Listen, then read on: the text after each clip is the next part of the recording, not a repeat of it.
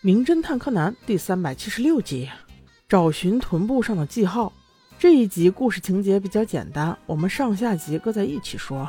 话说朱棣老师是 FBI 的探员，这已经不是什么秘密了。小兰在上一集中已经知道了他的真实身份，所以他带着原子来到医院看中了枪的朱棣老师。FBI 就是不一样啊，随便瞎说了一个啥，就把两个娃给唬住了，让他们丝毫没有怀疑柯南和灰原的身份。到此为止，小兰终于安心了，因为她喜欢的朱莉老师不是坏人。满月篇过了之后。灰原心里就有一个阴影，总觉得有人要害朕。还好柯南这个小机灵鬼儿帮他解决了问题，又一次打扮成他的样子，在博士家门口、学校门口晃了好几天，并没有发生什么意外。所以灰原终于安心的能去上学啦。在此期间，朱棣老师给他打了个电话，说是可以提供他证人保护制度，让灰原考虑考虑，需不需要隐姓埋名的过这一辈子。说实话，这是很有诱惑力的。从此以后，摆脱被追杀的可能性，我想这应该是一个正常人都想要的吧。这一天，孩子们终于可以一起上学放学了。就在放学回家的路上，下起了大雨，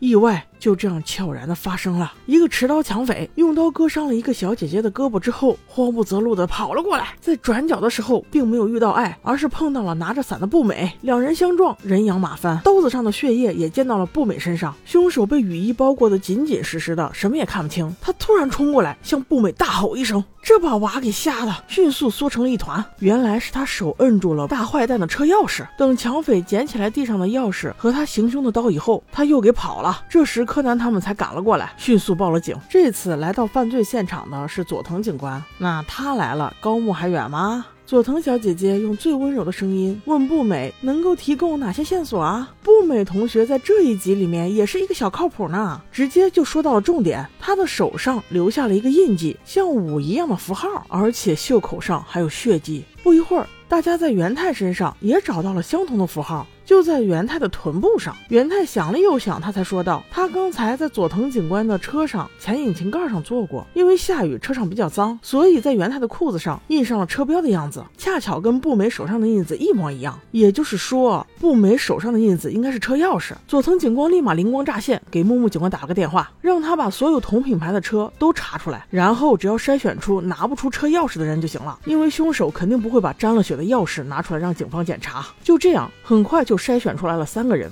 第一个是一个大学生，他的车是他爸妈给他买的，钥匙前两天不见了，在案发时他正开着车出去兜风呢。而第二个人是一名汽车修理工，他把车停的离第一个车特别近，连自己下车的空间都没有留下，这让我的心里都打了个问号。你是汽车修理工哎，按说开车技术应该很好啊，像这种停车的低级错误是不应该犯的。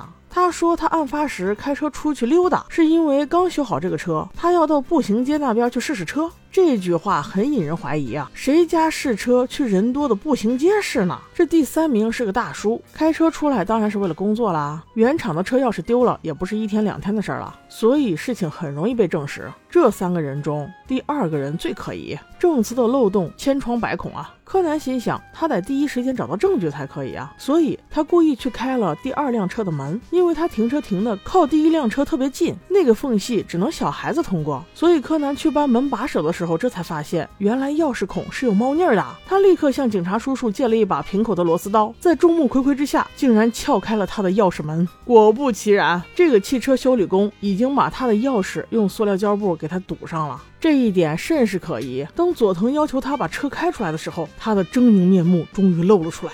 他正准备开车冲出去，但是他没料到的是，小柯南早已埋伏在驾驶座的底下，用手表麻醉针致其晕厥。这次案件又顺利告破。只不过让人气愤的是，今天这个案件的凶手杀人的理由，竟然是为了引起公众的注意，让他平凡单调的生活多增添点刺激。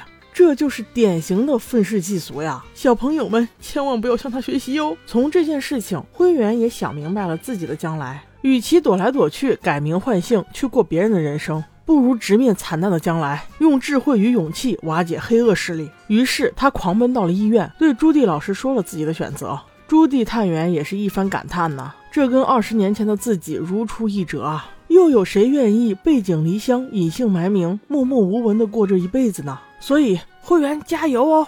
我越来越喜欢你了呢。其实你笑起来还是很漂亮的，宝宝们，你们说对吗？我们下集见。